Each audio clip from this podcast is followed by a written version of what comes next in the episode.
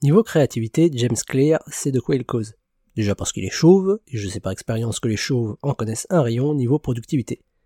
Mais aussi parce qu'il est l'un des blogueurs les plus créatifs sur le marché, ce qui a sans doute un rapport avec le fait qu'il soit chauve également. Du coup, lorsqu'il partage ses 5 astuces pour gagner en créativité, forcément ça vaut le coup de jeter un œil à ce qu'il a à dire. D'abord, il faut accepter de créer de la merde.